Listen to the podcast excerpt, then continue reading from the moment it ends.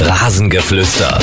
Der sportliche Podcast von und mit Jens Umbreit und seinen Gästen. Das ist das Rasengeflüster. Wir zeichnen am Montagvormittag auf und es ist der Tag nach dem Super Bowl. Wobei über den Super Bowl wollen wir gar nicht so ausführlich sprechen, sondern wir wollen über den Fußball sprechen. Aber der Sportler des Wochenendes ist für mich nicht Tom Brady. Jetzt werden manche aufschreien und sagen, um Gottes Willen, na klar, Tom Brady. Nein, der Sportler des Wochenendes ist für mich Francesco Friedrich. Der ist zum zehnten Mal Bob-Weltmeister geworden. Rekord-Weltmeister. Wahnsinn.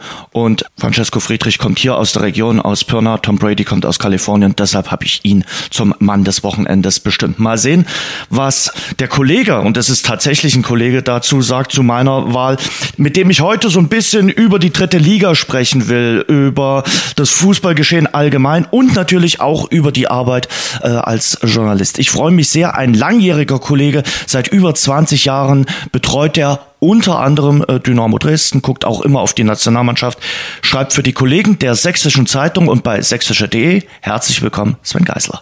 Hallo. Bist du mit Francesco Friedrich übereinstimmt oder sagst du, du dir fällt noch jemand anderes ein? Absolut. Also äh, das kann man nicht äh, hoch genug würdigen, die Leistung, die er seit Jahren jetzt äh, vollbringt und wie er die Konkurrenz auch wieder dominiert hat, das ist einfach nur beeindruckend und weil du den Super Bowl angesprochen hast, da fehlt mir so ein bisschen die Beziehung zu, deswegen wäre für mich die Wahl auch gar nicht schwer gewesen. Also Francesco Friedrich ganz klar die Nummer eins. Hm.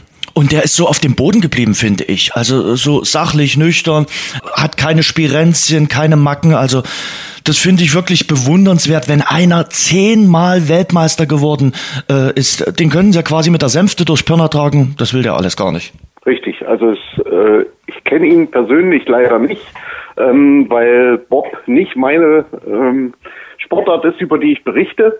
Aber äh, so wie er rüberkommt, wie er sich im Fernsehen gibt, in den Interviews, ist er sehr bodenständig und äh, heimatverbunden auch, äh, was ich auch sehr schätze. Also ich glaube, das ist wirklich ein Typ äh, zum Anfassen und Starallüren oder sowas kennt er nicht. Es ist zapfig draußen, äh, Kollege Geisler. Also wir werden, äh, ich, ich weiß gar nicht, bist du Mittwoch äh, für das Stadion, äh, für das Spiel gegen den SVW in Wiesbaden eingetragen? Nein, das bin ich nicht. Das ist mein Kollege Daniel Klein, der im Stadion sein wird, würde.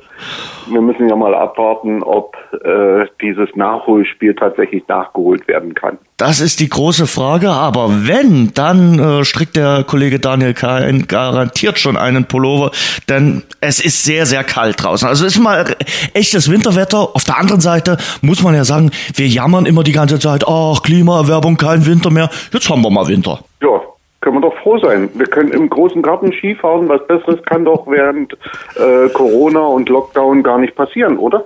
Daran sehe ich, der Kollege Geisler treibt in der Corona-Zeit so ein bisschen Sport und äh, macht das mit dem Skifahren im großen Garten, ja? Nein, bis jetzt habe ich das noch nicht gemacht, aber ich habe gestern nach dem Dienst beim Spaziergang gesehen, dass es andere getan haben mhm. und da schon Spuren in den Schnee gefahren äh, haben. Also das ist zumindest mal eine Option, dass man mal vor oder nach dem Dienst, da ist meist schon dunkel, so eine Runde dreht, einfach aus Spaß. Hm, ich habe äh, gestern auch beim Spaziergehen äh, gedacht, äh, mittlerweile kennt man alle Wege äh, in der nahen äh, Umgebung, alle Spaziergangpfade sind äh, durchgegangen und ich glaube, in ein paar Monaten kommen diverse Bücher raus über Spaziergänge, welche Vor- und Nachteile es gibt, wo die schönsten Wege sind und was man beachten muss und welche Schuhe man tragen muss, weil ganz Deutschland geht ja momentan spazieren. Ja, wobei ich sagen muss, selbst der 15 Kilometer Kilometer Radius bietet äh, immer noch die Chance, Neues zu entdecken. Meine Frau hat äh, zu ihrem Geburtstag ein äh, Buch gekriegt, das nennt sich Eskapaden. Und da hat man selbst im Umkreis äh, von Dresden in diesem 15 Kilometer Radius äh, sehr schöne äh, Strecken, die man mal abwandern kann. Also auch das äh, haben wir schon gemacht und genutzt. Das würde ich doch gleich mal sagen. Das verlinken wir in den Shownotes, dieses Buch. Und äh, verrat uns dann noch gleich mal, bevor wir, wir reden wirklich jetzt, äh, gleich über den Fußball, äh, welchen Weg du jetzt schon ausprobiert hast, der noch nicht äh, abgetrampelt ist? Na gut, äh, abgetrampelt, was heißt abgetrampelt? Also man kann natürlich wunderbar Hellerberge mhm. hinten raus äh, äh wandern gehen. Man kann Moritzburg, äh, gibt sehr schöne äh, Wanderstrecken um den Dippelsdorfer Teich äh, zum Beispiel, Rotes Haus. Also da gibt es schon schöne Strecken, die wirklich im Umfeld sind. Auch selbst äh, bis Kreischer sind es genau 15 Kilometer von uns aus, wo man dann zur Babelsnauer Pappel, das kennt natürlich jeder Dresdner, äh, gehen kann. Ja, oder auch in die andere Richtung. Da lässt sich immer was finden. Die Hörer, die jetzt äh, außerhalb von Dresden unterwegs sind, äh, aus dem äh, übrigen Raum von Deutschland oder uns aus der ganzen Welt zuhören, das ist jetzt natürlich ein bisschen Lokalkolorit. Und wir wollen heute auch ein bisschen natürlich lokal bleiben, äh, weil äh, sich äh, Sven auch natürlich hauptsächlich um Dynamo Dresden äh, kümmert. Der Samstag, dieses 1 zu 0 gegen den ersten FC Magdeburg. Es war so ein erkämpfter Arbeitssieg, würde ich mal sagen. Und es war so typisch, wenn äh, Aufstiegskampf äh, auf Abstiegskampf äh, trifft. Äh, der, der, das Team, was oben steht, das kriegt dann eben so eine Chance, so eine Möglichkeit und macht dann das Tor. Und die, die unten drin stehen, die kassieren dann eben so einen äh, Treffer. Normal ist das für mich 0 zu 0 Spiel. Hm, jein, also gehe ich nicht ganz mit. Ähm, es, es kann natürlich auch ein 1 zu 0 äh, für Magdeburg ja. sein, wenn nämlich in der neunten Minute Conte an Proll vorbeikommt. Ähm, das ist für mich so eine Schlüsselszene dieses Spiels, weil dann, wenn Magdeburg diese Chance nutzt, ähm, kommt das denen extrem entgegen, können sie defensiv ähm, noch kompakter vielleicht stehen und diesen Vorsprung verteidigen. Ähm, so muss man sagen, hat Dynamo in der zweiten Halbzeit immer mehr nicht nur die Kontrolle übernommen, sondern ist auch immer gefährlicher geworden. Und dass dann die individuelle Qualität, und da sind wir bei oben unten, äh, bei Dynamo eben ausreicht, eine Offensivaktion auch erfolgreich abzuschließen, das macht dann tatsächlich irgendwo den Unterschied. Aber es war jetzt vom Fußballerischen her mh, hm, jetzt nicht eine Glanzleistung, aber die ließ dieser Boden vielleicht auch gar nicht möglich, oder? Ich wollte gerade sagen, Jens, was erwarten wir? Ja. Fußballerische Glanzleistung, mal abgesehen davon, dass es nun mal dritte Liga mhm. ist, das sollten wir uns auch immer vor Augen halten. Fußballerische Glanzleistungen aber auf diesem Platz sind schwierig möglich. Also die Mannschaft hat für meine Begriffe, wie es der Trainer hinterher gesagt hat, auch äh, wirklich ganz gut die Mischung gefunden zwischen rustikalerer Art und dem Versuch, trotzdem Fußball zu spielen. Wie fandst du die äh, defensive Struktur? Du hast die äh, Chance von Conte angesprochen. Das war wirklich eine hundertprozentige, wo Proll wirklich sehr gut pariert hat. Aber ansonsten äh, mit Laufe des Spiels haben auch die sich hinten eingespielt und dann relativ wenig zugelassen. Genau so. Genau so ist es. Am Anfang hat man gemerkt, dass es da ein paar Abstimmungsprobleme durchaus noch gibt, auch wenn sie sicher viel trainiert haben. Aber Spiel und Gegner, Aggressivität, äh, das ist dann doch nochmal was anderes, ähm, als wenn man untereinander äh, spielt. Und äh, das hat man gemerkt. Man hat vor allen Dingen bei Paul Will, der mhm. ja in der Dreierkette die zentrale Rolle eingenommen hat, gemerkt, dass er sich ein bisschen orientieren musste und äh, anfangs nicht so gut in die Zweikämpfe gekommen ist. Das ist immer besser geworden. Man muss natürlich aber auch sagen, Magdeburg hat dann doch zu wenig gemacht. Deswegen ist das mit dem unglücklich äh, so eine Sache wie gesagt, ich habe ja nicht unglücklich gesagt. Ich, ich, ich, sag ja, am Ende setzt sich dann die Klasse auch durch. Und ich hatte mich mit ein, zwei Leuten auch unterhalten, die haben gesagt, naja, es hat sich lange Zeit wirklich wie so ein 0-0 angefühlt. Und ich glaube, wenn es 0-0 ausgegangen wäre, hätten alle gesagt, ja, okay. Aber Magdeburg macht den Fehler, dann bist du eiskalt und du musst als Spitzenmannschaft auch eiskalt sein. Das hat ja dieses Wochenende bewiesen. Dynamo nutzt den Fehler von Magdeburg aus. Ingolstadt kommt wirklich mit einem Last-Second-Comeback zurück und Rostock macht eine 0 zu 2 äh, Rückstand wett. Das sind halt äh, die Dinge, die so Spitzenmannschaften auszeichnen. Genau das ist es. Diese eine Chance, die sich dann ergibt, wenn auch mehr oder weniger durch Zufall, die musst du dann nutzen. Die nutzt Heinz Mörschel ja resolut, hm. entschlossen. Aber insgesamt, wie gesagt, äh, denke ich schon, dass es äh, in Ordnung geht, auch wenn Dynamo natürlich nochmal Glück hat ähm, bei dieser Handelfmeter oder nicht Elfmeter ja. Geschichte. Das ist ja ein ewiges Thema. Wenn wir das jetzt aufmachen, diskutieren wir morgen früh noch, ja. was denn nun Absicht ist und was gepfiffen werden muss oder kann oder soll. Äh, in dem Fall bei Pascal Sohm äh, sage ich ihm, springt dabei unglücklich an die Hand und ich bin eher beim Schiedsrichter als bei äh, Thomas Hossmann, den Magdeburger Trainer, der da einen klaren Handelfmeter sieht. Aber so gesehen muss man sagen, mit äh, Mörschel hat man natürlich jemanden geholt, der der Mannschaft auch gut äh, tut und äh, dass Dynamo da reagieren konnte. Das kann ja nicht jede Mannschaft in der aktuellen Situation.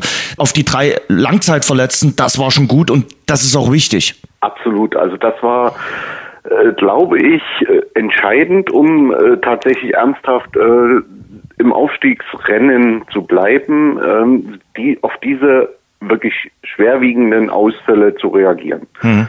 Weihrauch im, im offensiven Mittelfeld war eine zentrale Figur. Robin Becker war natürlich in der Hinrunde auch schon ab und zu verletzt, aber ähm, auch er war ein wichtiger Spieler oder ist es, wäre es, wenn er fit wäre, gesund wäre.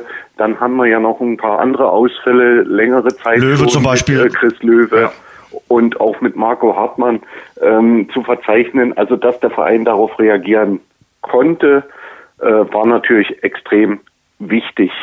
Wie siehst du die äh, Geschichte mit den Liedern? Da wird ja häufig drüber gesprochen. Jetzt hat der Kapitän gefehlt, da fehlt auch noch äh, zwei weitere Spiele. Marco Hartmann hast du gerade angesprochen. Ich fand gerade im Herbst, als die Mannschaft diese äh, Serie aufgenommen hat, war es für mich auch Marco Hartmann, der die Mannschaft so äh, mitgeleitet und gelenkt hat. Ähm, neben Sebastian Mayer, aber ich finde, da war äh, Hartmann ein ganz entscheidender Faktor, dass die Mannschaft so Fahrt aufgenommen hatte. Also ich glaube mit seiner Emotionalität, ja, und seiner Spielweise an sich ist er äh, nach wie vor natürlich ein, ein wichtiger Spieler oder wäre, aber man sieht ja, ja, dass er jetzt wieder länger ausfällt ähm, und deswegen ist es müßig, äh, immer wieder darüber zu diskutieren, was wäre, wenn ähm, der Hardy dabei wäre und ob mit ihm der Aufschwung kam oder nicht. Ähm, Fakt ist, die Mannschaft gewinnt ohne ihn Spiele. Es ist ein anderes Auftreten, wenn du diese Liedergeschichte ansprichst, als zum Beispiel in der Vorsaison. Ich habe schon den Eindruck, dass da Führungsspieler auf dem Platz sind. Mhm. Das fängt eben von Broll hinten an, Knipping stark. Äh, vorn die beiden äh, sind für mich beide Führungsspieler auf ihre Art. Mhm. Also da ist, da ist, da stimmt die Struktur auch ohne äh, Hardy und auch wenn andere mal ausfallen. Mhm. Definitiv. Bei Marco Hartmann muss man einfach sagen, der Körper spielt ihm eben oft äh, einen Streich, weil du die, die Mannschaft jetzt in der Struktur gerade so ein bisschen erwähnt hast. Äh, was ist so der Unterschied zum, zum, zum Ausstiegsteam 2016 für dich? Was sticht da besonders hervor? Ich finde 2016, die haben anderen Fußball gespielt, die waren souveräner. Die Mannschaft jetzt äh, in dieser Saison äh, muss natürlich mit ganz anderen Umständen klarkommen, äh, ohne Fans, mit diesen ganzen Corona-Umständen und meistert das auch sehr ordentlich. Ja, damit hast du ja eigentlich äh, schon alles äh, gesagt. Also man kann, glaube ich, diese beiden äh, Serien überhaupt nicht vergleichen. Hm. Also das geht von äußeren Umständen los. Das geht natürlich auch äh, beim bei Spielerpotenzial äh, weiter. Ähm, wobei ich denke, die Qualität der jetzigen Mannschaft, des jetzigen Kaders ist äh, durchaus auf einem ähnlichen Level wie damals. Ähm, man hat einen ähnlichen Weg eingeschlagen, also sowohl ähm, talentierte Spieler mit Entwicklungspotenzial zu holen, als auch ein paar erfahrene Leute, äh, was man ja bei Dynamo damals erst im zweiten Jahr gemacht hat, wenn ich da an Lumpi mhm. Lammertz denke, der dann gekommen ist, ne? Und der auch ganz wichtig war, weil du brauchst diese Erfahrung auch, äh, um die jungen Spieler führen zu können, gerade wenn es dann mal eng wird. Also ich habe jetzt die Saison nicht mehr zu 100 Prozent im Kopf. Es war natürlich sehr schnell, waren sie sehr weit vorn. Das kann man jetzt sagen, waren sie im Winter aber auch diesmal wieder. Hm. Aber insgesamt, denke ich, war das nicht so ein großer Unterschied. Was sagst du äh, zum, zum, zum Trainer? Wie schätzt du die Arbeit von äh, Markus Kautzinski ein? Wie geht der mit den Dingen auf, aber eben auch neben dem Platz um? Also wenn man auf die Tabelle guckt, ist das ja auch immer äh, ein Ausdruck für hm. die Arbeit des Trainers. Hm. Und da steht Dynamo Dresden auf 1. Und das ist äh, natürlich zu einem großen Teil auch das Verdienst immer des Trainers, der natürlich auch ja immer, wenn es andersrum geht, mhm. in der Verantwortung steht. Ich finde, dass Markus Kautzinski das sehr, sehr gut managt, auf Ausfälle ja sehr gut reagiert, äh, dass er sehr sachlich rüberkommt ähm, und trotzdem auch eine gewisse, sagen wir mal, ja, Hemdsärmlichkeit hat, die Dinge anzupacken und äh, nicht zu jammern. Also das ist was, was ich schon in der vorigen Saison, in dieser Corona-Zeit, als äh, die Mannschaft ja wirklich extrem benachteiligt worden ist, bewundert habe, dass er immer versucht hat, trotzdem das Positive zu sehen. Und ich glaube, das ist was, was der Mannschaft richtig gut tut. Das finde ich auch. Also er lässt sich ja. auch nicht beirren. Ich sag mal gerade äh, in der Hinrunde nach Saarbrücken, äh, als es da schon wieder Stimmen gab, ja, passt das alles, ist das alles so richtig? Und da wird's ja in dieser Stadt dann doch schneller mal unruhig als ich sag mal, in Wiesbaden beispielsweise oder in Unterhaching. Das geht dann in Dresden schneller mal. Er hat sich da nicht aus dem äh, Konzept bringen lassen. Ganz wichtig, äh, ganz wichtiger Aspekt für Dresden. Ähm, als Trainer in Dresden äh, musst du das Kreuz haben ähm, und die Überzeugung, das Selbstvertrauen, dein Ding durchzuziehen. Ähm, wenn dann länger der Erfolg nicht da wäre, hm. ja, dann wird überall reagiert, aber man darf sich tatsächlich nicht verrückt machen lassen von äußeren Einflüssen. Keiner, keiner kennt das Team, kennt den gesamten Kader und seine Leistungsstärke so gut wie der Trainer und deswegen äh, muss man schon darauf vertrauen, dass er das, was er macht, mit gutem Gewissen macht und äh, auf Grundlage seines Wissensstandes und Erkenntnisstandes, den kein Fan und auch ja kein Journalist in dem Sinne hat, weil auch wir jetzt bei Corona sowieso äh, sehen, nicht jedes Training, sprechen nicht individuell mit den Spielern über ihre Situation. Insofern, wie gesagt, der Trainer ist da der entscheidende Mann. Darüber will ich später auch noch mit dir reden, wie die äh, Arbeit gerade so aussieht als äh, Sportjournalist. Das ist ja auch äh, für unsere Branche eine Herausforderung, muss man einfach mal so sagen. Ähm, aber äh, bevor wir äh, dazu kommen, vielleicht noch ein abschließendes Wort äh, zu Dynamo. Wie siehst du die per Perspektive jetzt für die Mannschaft? Zur Winterpause haben viele schon gesagt, ja, was soll da noch schiefgehen? Aber man merkt natürlich, das ein oder andere Team in Liga 3 ist dran. Rostock mit dieser absoluten Siegesserie aktuell. Auch Ingolstadt gewinnt die Spiele Vielleicht sagen wir auch dazu gleich noch ein, zwei äh, Sätze zu den äh, Konkurrenten. Auch 1860 München ist nicht weit weg. Also es ist jetzt trügerisch, sich in Sicherheit zu wiegen und zu sagen, wir werden das schon irgendwie mit äh, links hinbiegen. Also ich kann mir nicht vorstellen, dass das irgendeiner denkt. Mhm. Äh, ich hoffe auch im Umfeld nicht, weil die dritte Liga ist bekannt dafür, mhm. ähm, dass es nach hinten raus auch immer noch mal Überraschungsteams gibt, die mit einer Siegesserie äh, da noch mal in den Aufstieg Frag nach in Würzburg können. Ich gucke mal nach Siehe Würzburg vorige Saison, mhm. richtig, auch Bayern 2, mhm. die zwar nicht aufsteigen mhm. konnten, aber eben auch von hinten gekommen sind. Ähm, ich schaue mal einfach, guck auf die Tabelle und werfe mal in die Runde, ja, Wien Wiesbaden. Bleiben mhm. wir mal bei Wien mhm. Wiesbaden, die jetzt auf Platz 5 stehen, mhm. ein Spiel mehr haben als Dynamo. Ähm, sechs Punkte Rückstand zwar, aber da geht schon noch was, auch für die. Und die haben einen richtig guten Kader, muss man ja sagen. Äh, haben mit Boss, äh, von dem schwärmt Benny äh, Kirsten immer, einen sehr, sehr guten Torhüter. Also, wenn am Mittwoch gespielt wird, das wird äh, ein echter Gradmesser, dieses Duell gegen den SVW in Wiesbaden, das Duell der Zweitliga-Absteiger. Richtig, äh, das wird nicht nur von den Temperaturen her knackig. ähm, Hansa Rostock, ähm, die, die, haben äh, am Freitagabend, ich habe hingeguckt, dachte, oh, 0 zu 2 hinten. Und dann haben die das Ding gedreht. Äh, Hertel war wohl der erste Trainer, der in der Pause viermal gewechselt hat, hat es vorher nicht gegeben. Und der hat alles richtig gemacht. Äh, wir haben letzte Woche auch über den Neuzugang Türpitz geredet. Auch der scheint dort zu stechen bei Hansa Rostock. Konnte ich mir beim Hinspiel, als ich Hansa Rostock gesehen habe gegen Dynamo, nicht so vorstellen. Aber das äh, wirkt momentan, äh, was Jens Hertel dort bei Hansa macht. Ja, Jens Hertel hat ja schon bewiesen in Magdeburg, dass, ja. das kann, ähm, dass er ein guter Trainer ist. Und auch da gilt, glaube ich, wenn die sich in der Hinrunde hätten verunsichern lassen, ähm, würden sie jetzt nicht auf Platz drei stehen. Mhm. Weil manchmal braucht sowas auch ein bisschen. Und eine Saison wird eben nicht am fünften, sechsten, siebten Spieltag entschieden. Und das zeigt Rostock mhm. eindrucksvoll. Also für mich ist Rostock einer der ganz heißen Anwärter auf den Aufstieg. Und Ingolstadt gewinnt irgendwie äh, die Spiele. Das sind, äh, glaube ich, dann die äh, Siege, die dir nochmal so richtig Rückenwind geben. Wenn du zurückliegst äh, und wenn es nicht so wirklich läuft, wenn dann aber der Torhüter ein Tor macht und du am Ende äh, als 2 zu 1 da, äh, Sieger dastehst gegen Viktoria Köln, ähm, dann gibt dir das ja auch nochmal einen, einen Push. Und Ingolstadt hat ja schon durch die Vorsaison, durch diese unglücklich verlaufende Relegation so, so ein Ding mit sich selbst auszumachen dass sie sagen, dieses Jahr wollen wir es irgendwie möglichst ohne Relegation schaffen. Richtig, das ist eine, eine abgezockte Truppe. Also äh, brauchen ja nur den Namen Stefan Kutschke zu nennen, ähm, der da eine wichtige Rolle spielt. Ähm, wer die nicht auf dem Zettel hatte, äh, dann der muss es schnellstens draufschreiben, klar. Hm. Ingolstadt ist äh, auch ein sehr, sehr harter und hartnäckiger Konkurrent. Tabellenkeller, äh, was braucht denn Magdeburg mehr? Einen neuen Rasen oder einen neuen Trainer?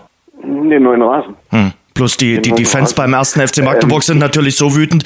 Äh, die sind auch aktuell auf Thomas Hossmann nicht gut zu sprechen. Wobei ich am Samstag, Gott, das ist von außen drauf geschaut, äh, Sven, das weißt du genauso gut wie ich. Aber ich habe nicht den Eindruck gehabt, dass die Mannschaft jetzt irgendwie sich hängen lässt, nicht motiviert ist und irgendein Problem mit dem Trainer hat. Jedenfalls von außen gesehen. Also ich habe jetzt dieses eine Spiel live gesehen, mhm. deswegen äh, kann ich mir da nicht wirklich ein Urteil bilden. Aber wenn man so ein bisschen den Saisonverlauf an schaut, dann sieht man, dass es äh, mal wieder ein Hoch gab, dann mhm. aber wieder Rückschläge, wie eben zuletzt auch. Ich glaube, diese permanente Unruhe ist Magdeburg seit dem Abstieg nicht wirklich mhm. losgeworden. Und ähm, die würde mit einem erneuten Trainerwechsel meiner Meinung nach nicht besser werden. Ähm, soweit ich weiß, war es nicht Thomas Hossmann, der die Chance in der neunten Minute hatte.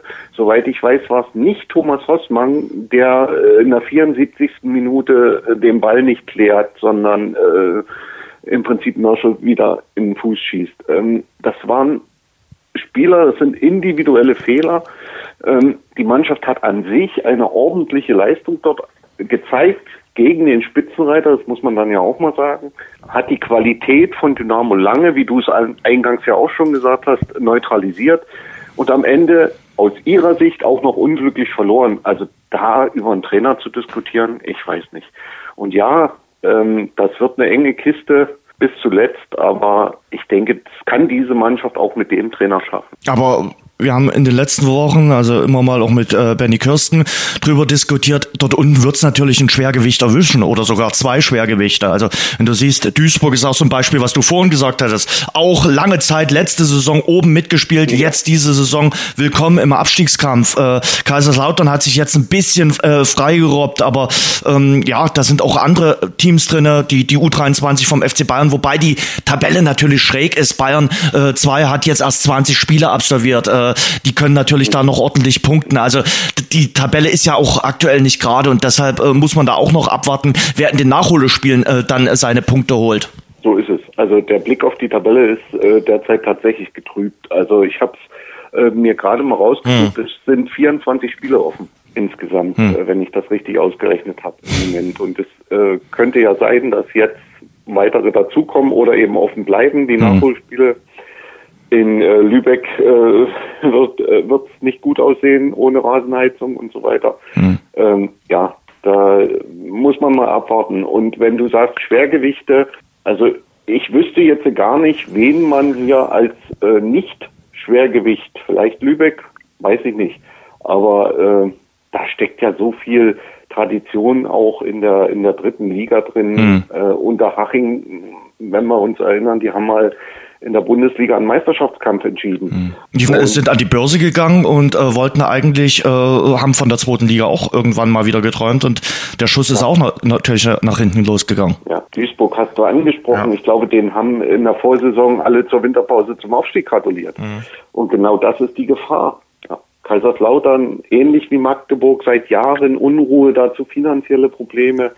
Ja, irgendwann erwischt es dich dann, ja. Das ist das ist so, auch weil von unten ja auch immer wieder Vereine nachrücken. Wenn man jetzt die Aufsteiger sieht, Türkgücü München hatte natürlich nie jemand auf dem Zettel.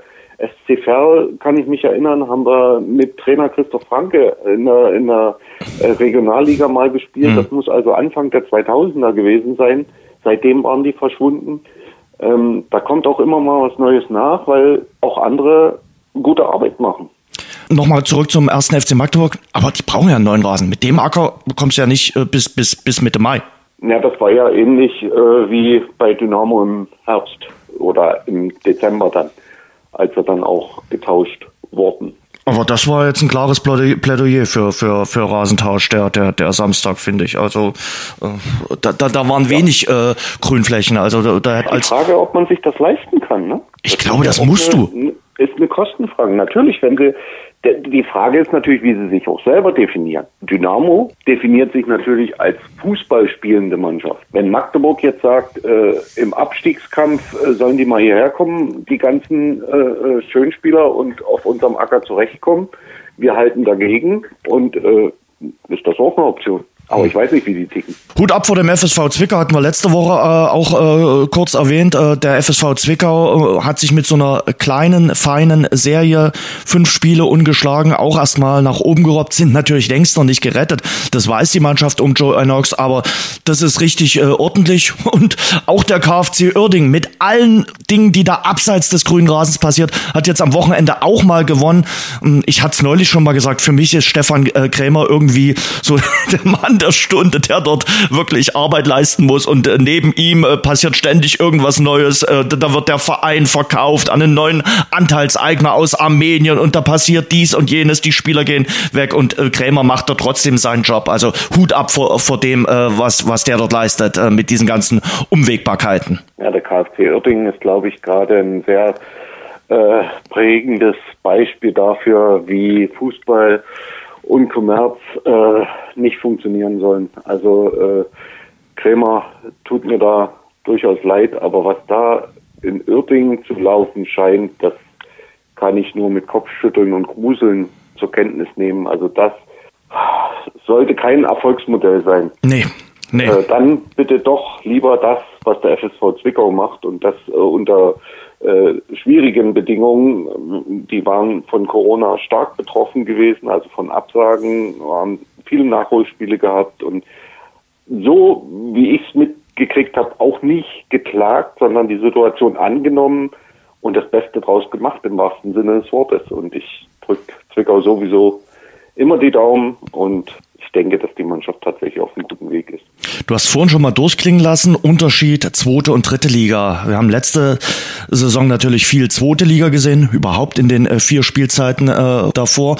Ich finde, das ist schon ein relativ großer Unterschied und das macht sich auch da bemerkbar, wenn man jetzt sich die zweite Liga anguckt, wer da unten steht, nämlich äh, die Aufsteiger Würzburg und Braunschweig. Wie schwer es ist, dann in der zweiten Liga auch Fuß zu fassen und wie, wie schnell auch die, die zweite Liga sich von der dritten Liga dann auch ja, entfernt, sag ich mal, was die Qualität betrifft. Ich finde, da ist ein sehr, sehr großer Qualitätssprung, äh, der da in den letzten Jahren entstanden ist. Das kann man, glaube ich, noch nicht so richtig beurteilen, aber möglicherweise ist der, ist die Kluft sogar durch Corona-bedingte äh, Sparmaßnahmen ähm, bei dem einen oder anderen Verein größer geworden. Also, dass die Zweitligisten mehr Fernsehgeld bekommen, ist klar. Und äh, dass die fehlenden Zuschauereinnahmen sich in der dritten Liga durch das fehlende Fernsehgeld äh, noch mehr bemerkbar machen, ist, glaube ich, auch ein wichtiger Aspekt. Es ist, glaube ich, zu früh, das abschließend zu beurteilen. Aber da sehe ich schon eine Tendenz, die es tatsächlich späteren Aufsteigern schwierig machen könnte, äh, in der zweiten Liga Fuß zu fassen. Also die Situation fehlender Zuschauereinnahmen trifft die dritte Liga deutlich härter. Hm das ist eigentlich dann auch äh, gleich das Plädoyer, dass du, wenn du in die zweite Liga gehst, äh, dich definitiv äh, verstärken musst, dass du nicht sagen äh, kannst, wir setzen auf das Gros der Aufstiegsmannschaft, sondern du musst da definitiv noch Qualität hinzuholen. Jein, halte ich in Teilen dagegen. Wenn Gut. du eine funktionierende Mannschaft hast, die souverän aufsteigt, dann gibt es keinen Grund, äh, das Gerüst der Mannschaft äh, zu verändern, sondern dann musst du an bestimmten Stellen gezielt verstärken. Ich sag mal, so neuralgische Positionen sind ja immer, egal, jetzt gar nicht auf Dynamo konkret bezogen, sondern immer die zentralen äh, Positionen Abwehr und Angriff. Wenn du da vielleicht nicht mal unbedingt äh, dass sie direkt spielen müssen. Aber wenn du da dich weiter verstärken kannst, ist das nie verkehrt. Aber prinzipiell aber wenn ich dir sage, okay, dieses Pokalspiel gegen Darmstadt, gut, da waren alle müde, auch bei Dynamo, da waren viele Spiele davor, aber war dieses Pokalspiel gegen Darmstadt nicht auch ein Beleg dafür, dass es äh, für die zweite Liga, was die Qualität betrifft, dann doch möglicherweise nicht ausreicht? Dann wirst du jetzt sagen, guck dir den HSV ein, an. Ein, einziges Spiel ist für mich kein Gradmesser. Weder der HSV noch Darmstadt. Mhm. In beiden Richtungen nicht. Weil ein Tag kann mal alles super laufen, ja. aber es kann auch mal alles in die Grütze gehen. Und Darmstadt, da war einfach, ich weiß nicht, also von oben hat sich zumindest so angefühlt, es war die Luft raus. Also mhm. diese, ja, ob so ein Spiel so zwei Tage war es vor Heiligabend, mhm. ne? ja. ob das dann tatsächlich noch sein muss, ist auch die Frage. Aber sonst hätten sie ja auch Liga bis dahin gespielt. Also. Da war die Müdigkeit im Kopf einfach da. Ja, du hast jetzt schon gesagt, ob so ein Spiel dann äh, sein muss. Der, der Terminplan ist natürlich wirklich eine, eine einzige Hatz und äh, allzu viele Absagen kann es eben und darf es dann irgendwann auch nicht mehr geben, sonst äh, spielst du dann wirklich englische Wochen durch. In der dritten Liga mag das noch gehen, aber gerade in der Bundesliga, wo es dann auch noch internationale Verpflichtungen gibt, da wird es dann schon äh, irgendwann ambitioniert, wobei in der ersten Liga noch gar nicht so viele Spielausfälle sind. Gestern äh, die Partie zwischen äh, Bielefeld und Bremen, aber ansonsten ist es da äh, überschaubar. Ähm, aber es ist schon eine ordentliche Hatz, die die Fußballer in dieser Saison da durchmachen müssen. Ja, und da muss ich, muss ich der Fußball, das Fußballgeschäft, das Business und damit die Verbände und die Vereine und vor allem die Spitzenvereine äh, mal hinterfragen, ob das tatsächlich der Weg für die Zukunft ist. Also ich bin nicht bei Herrn Lauterbach, der jetzt äh, Champions League Reisen äh, in Frage stellt, ähm, warum auch immer, aber warum eine Club-WM sein muss, Wollte ich warum eine Nations League sein muss, warum eine aufgeblähte Europa League sein muss. Ähm, das hat tatsächlich nur was mit Kommerz, mit Geld, mit Vermarktung zu tun. Äh, das tut dem Spiel nicht gut. Ähm, das äh, ist für die Spieler Gift. Die Verletzungen, die jetzt kommen, die kommen zum Teil auch durch die hohe Belastung, durch die nicht mehr Regenerationszeiten. Man darf ja nicht vergessen, Reisezeit ist ja auch keine Erholung. Also wenn man da mal schnell nach Katar fliegt und vorher sechs Stunden oder so in der Maschine sitzt, das ist ja kein Spaß. Was das soll, wirklich, also das würde ich gerne hinterfragen und gerne zurückdrehen. Ich wünsche mir, dass man sich auf Europapokalabende wieder freut, weil sie was Besonderes sind. Und das ist in den letzten Jahren zum Beispiel verloren gegangen. Definitiv. Das ist hausgemacht und dass jetzt Corona oben drauf kommt und man trotzdem alles durchziehen will, weil niemand, niemand will Abstriche machen dort oben. Das ist einfach nur, das kann ich nicht mal bedauern. Bin ich einfach nur krank. Bin ich bei dir. Also Nations League, wer hat die gebraucht äh, wirklich im, im, im Herbst? Äh, gerade in, in dieser Zeit und äh, in diesem Jahr. Und wer das ist durchgezogen worden. Ja, knallhart. Und das ist, und da sage ich, da muss sich der Fußball über sein Imageproblem nicht wundern, wenn er solche, solche kranken Wettbewerbe in dieser Zeit durchzieht. Und jetzt die Clubweltmeisterschaft, genau das ja. Gleiche. Wer braucht diese? Wer braucht das? Wirklich äh, alles schön und gut, dass die Bayern möglicherweise ihren sechsten Titel holen in Katar. Äh, ja, aber ich glaube, die, die Spieler hätten vielleicht auch gerne so eine so eine freie Woche äh, gern mal genommen und gesagt, okay, wir können mal ein bisschen Regeneration betreiben und Sven hat es ja gerade schon gesagt, die vielen Verletzten im Januar, das ist belegt dafür, für, für diese ganze Belastung der letzten Monate. Und äh, ja, die, die Europa League geht auch munter weiter. Äh, warum hat man da auf die Gruppenphase so großen Wert gelegt? Hätte man doch auch mal sagen können, okay, in Corona-Zeit machen wir sofort K.O.-Runden und spielen das durch. Das, das wäre sicherlich auch gegangen. Und jeder muss irgendwie auch mal Abstriche machen und sagen, okay, wir verzichten auf 2,50 Euro. Aber das kann eben keiner. Das kann weder die UEFA, das kann weder die FIFA und ähm, die die Vereine können es mittlerweile auch nicht mehr, weil die natürlich auch einen riesigen Wasserkopf äh, zu befrieden haben. Aber man muss, man ja. muss umdenken. Ich bleibe dabei, wenn man diesen äh, Fußball nicht kaputt machen will, dann muss man Abstriche machen, dann muss man zurückdrehen, das Rad. Und da reden wir nicht nur über Spielergehälter oder Beraterhonorare, sondern da reden wir auch über Wettbewerbe, über die Sinnhaftigkeit von Wettbewerben. Und äh, ich denke, wir werden nach Corona äh, sehen, dass es schwer wird für einige, für viele Vereine sogar, ähm, die Zuschauer erstmal wieder zurückzugewinnen. Die Tendenz gab es vorher ja. schon ganz extrem bei der Nationalmannschaft. Die Leute haben sich schon vor Corona oder viele haben sich schon vor Corona abgewendet von diesem Konstrukt Fußball. Nicht von emotionalen Vereinen, nicht von dem normalen Ligabetrieb, aber von dem, was da oben drauf gesetzt wird. Und das ist die große Frage. Ähm, wie wird die Zeit nach Corona aussehen? Wann wird es wieder äh, Spiele mit Zuschauern geben? Ähm, ich glaube, am illusorischsten ist es, dass es noch diese Saison äh, Zuschauer geben wird. eher nicht, eher nicht. Ähm, mancher sagt vielleicht dann im Herbst, möglicherweise mit äh, Impfpass, mal schauen. Also spätestens denke ich mal auf jeden Fall 2022, da dann schon. Aber du hast ja gerade schon gesagt, äh, kommen dann alle wieder, kommen 100 Prozent wieder oder haben ein, ein Teil schon andere neue Hobbys kennengelernt und, und sagen, okay, ich habe mich irgendwie abgewendet, Fußball ist nicht mehr so meins und ich mache jetzt andere Dinge und äh, spielt da vielleicht dann auch trotzdem immer noch latent die Angst eine Rolle nach dem Motto, naja, jetzt gehe ich hier in, in ein volles Stadion, auch wenn ich geimpft bin, habe ich trotzdem immer noch ein bisschen Furcht. Also damit muss man natürlich auch vorsichtig umgehen und ich bin wirklich echt gespannt, echt gespannt, ob es äh, gleich wieder so sein wird wie, ich sag mal, im Februar 2020. Und das kann ich mir eben schwer vorstellen. Die Vereine äh, werden nicht sofort wieder äh, auf 100 Prozent gehen können und äh, werden auch nicht sofort wieder alles ausverkaufen. Ja, das ist jetzt ähm, schwer zu spekulieren. Was ich noch als Aspekt sehe, es geht ja nicht nur darum, die, dass die zurückkommen, die zum Beispiel am 8. März äh, 2020 ähm, bei Dynamo im Stadion waren und den 2-1-Sieg gegen Aue gesehen haben. Mhm. Die 30.753, wie ich hier gerade ablese. Ähm, sondern du hast ja dann auch zwei Jahre im Prinzip verloren mhm. ähm, für nachwachsende Zuschauer, Fan-Generationen. Also das An der ist für die Vereine schon nicht, nicht so einfach. Also ähm, der Junge, der, wie du es gesagt hast, der sonst vielleicht mit dem Vater ins Stadion gegangen wäre, ja, der hat jetzt zu Hause auf der Playstation sein Vergnügen gefunden und den zieht's gar nicht mehr nach draußen vielleicht.